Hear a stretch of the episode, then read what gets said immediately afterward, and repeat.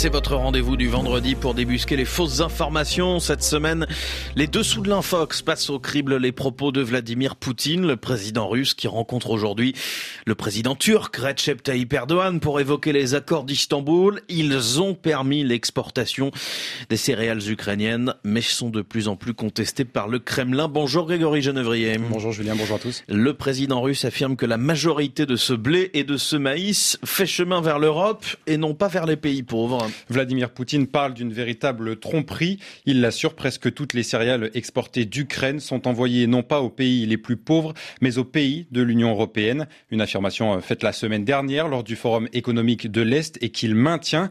Il en a parlé euh, ce mercredi au téléphone avec Antonio Guterres, le secrétaire général des Nations Unies. Pour ça, le président russe appuie sur un chiffre, 3%. C'est selon lui le pourcentage de céréales ukrainiennes qui a été jusqu'ici exporté aux pays pauvres. Une affirmation qui ne correspond pas à la réalité.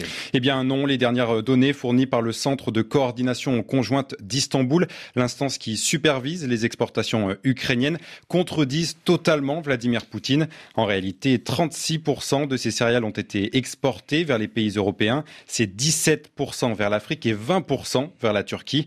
L'organisme ajoute que 30% des cargos sont allés vers des pays à faible revenu. Écoutez Arthur Portier, il est expert en matières premières au cabinet Agritel.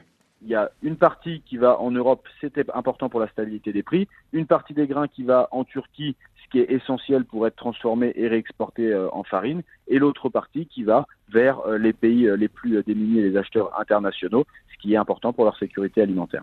Arthur Portier ajoute que 90% du blé exporté depuis l'Ukraine est parti hors de l'Union européenne. Donc non, les pays européens ne s'approprient pas les céréales ukrainiennes. Ce récit fallacieux, on le retrouve avant même la déclaration de Vladimir Poutine. Dès le 2 septembre, l'ambassadeur de Russie au Sénégal, Dmitri Viktorovitch Kourakov, avance ce narratif lors d'une interview sur la chaîne de télévision sénégalaise ITV. Il affirme qu'un seul bateau rempli de céréales est arrivé en Afrique, selon lui en Éthiopie, avec 22 tonnes de maïs périmé, auparavant refusé par le Liban. Immédiatement, ces propos sont repris sur les réseaux sociaux. Ils circulent notamment sur Facebook, Twitter et WhatsApp et ils servent à accuser l'Ukraine et les pays européens d'entretenir la faim dans le monde. Une nouvelle fois, Grégory, c'est faux. Oui, alors il y a bien eu un navire destiné au Liban. C'est le Razoni, le premier cargo sorti d'Ukraine depuis le début de la guerre. L'acheteur libanais s'est effectivement rétracté à cause de la mauvaise qualité des céréales. Mais ces céréales ont terminé leur course pour partie en Turquie, puis en Syrie, au port de Tartus.